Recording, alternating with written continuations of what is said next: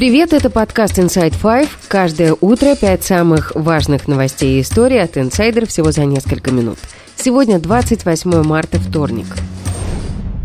История первая. В Тульской области обвинение запросило два года колонии для отца-одиночки Алексея Москалева, которого повторно судят за дискредитацию армии. Поводом для возбуждения дела стали посты мужчины в социальных сетях. Дело Москалева вчера рассмотрели за один день. Вынести приговор должны сегодня. В декабре в доме Москалева прошел обыск, после которого он решил увезти ребенка из города. Это сочли попыткой скрыться, и мужчину задержали. В это время органы опеки увезли его дочь Машу в приют. Алексею назначили домашний арест, но дочь так и не вернули. Ей даже не разрешают говорить с отцом по телефону. Москалева и его дочь Машу начали преследовать после того, как девочка нарисовала антивоенный рисунок в школе на уроке ИЗО. Учительница донесла на нее администрации школы, и к ней с отцом пришли силовики. Прокурор, запросивший два года колонии Москалеву, считает, что наказание для мужчины поспособствует исправлению жизненных условий его семьи в виде изоляции его от общества.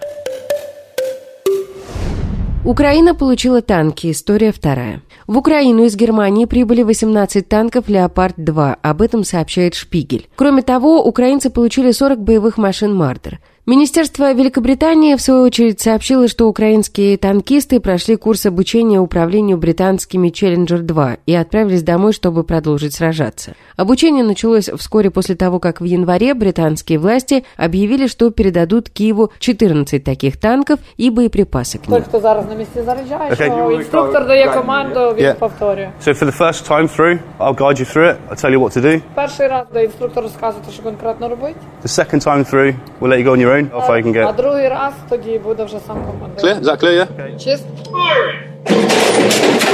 Тем временем Россия пополнила авиационные части, задействованные в войне с Украиной, истребителями Су-35. Это может обеспечить ей превосходство в воздухе. Об этом ABC News рассказал высокопоставленный украинский чиновник.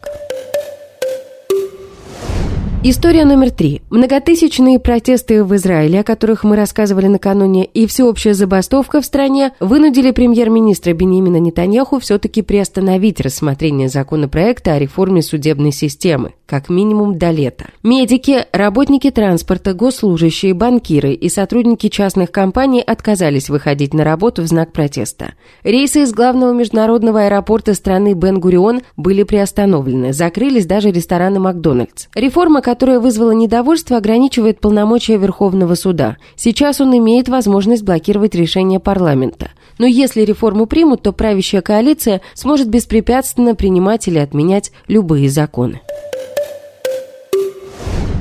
Спасение китайской репутации. История четвертая.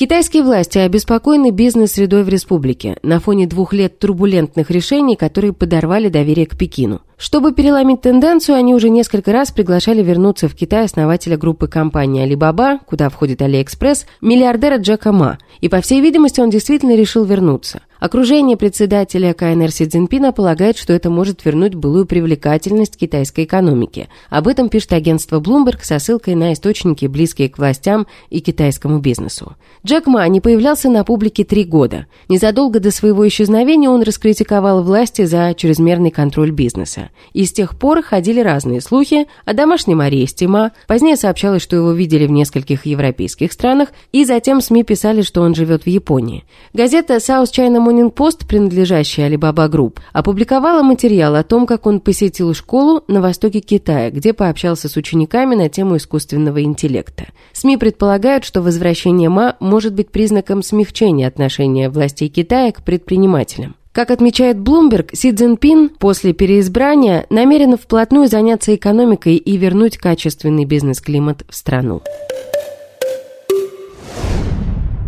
Невероятная история на миллион из России. История 5. Студент Санкт-Петербургского гуманитарного университета профсоюзов, отчисленный после антивоенных высказываний и постов в поддержку преподавателей, отсудил у вуза более миллиона рублей. Об этом сообщили юристы общественной приемной политика Эльвиры Вихаревой, которые занимались этим делом. Как рассказал за инсайдер юрист Артем Клыга, хотя формально студенты отчислили за неуспеваемость, в решении администрации вуза был явный политический подтекст. К нему были претензии после 24 февраля 2022 года от администрации вуза. В частности, эти претензии сводились к публикациям, которые он размещал в своих личных социальных сетях. Например, репостил интервью уволившихся преподавателей из вуза. Его заставляли писать объяснительные, отстранили от работы на учебном канале, запретили съемку в ВУЗе. Собственно, после этого он не сдал экзамен по истории отечественной журналистики и провалил пересдачи. Юрист отметил, что основанием для взыскания средств стало то, что ВУЗ отказался вернуть студенту деньги за обучение и проживание в общежитии. ВУЗ отказался эти деньги возвращать, при этом отчислил студента буквально через два месяца после проведения оплаты. Жуковский суд Калужской области удовлетворил этот иск. В сумме получилось вместе с неустойками, штрафами около 1 миллиона 100 тысяч рублей. И причем эта сумма она продолжает увеличиваться, потому что неустойка будет начисляться до момента фактического исполнения решения суда. Как пишет Эльвира Вихарева, ВУЗ должен теперь вернуть студенту деньги за обучение и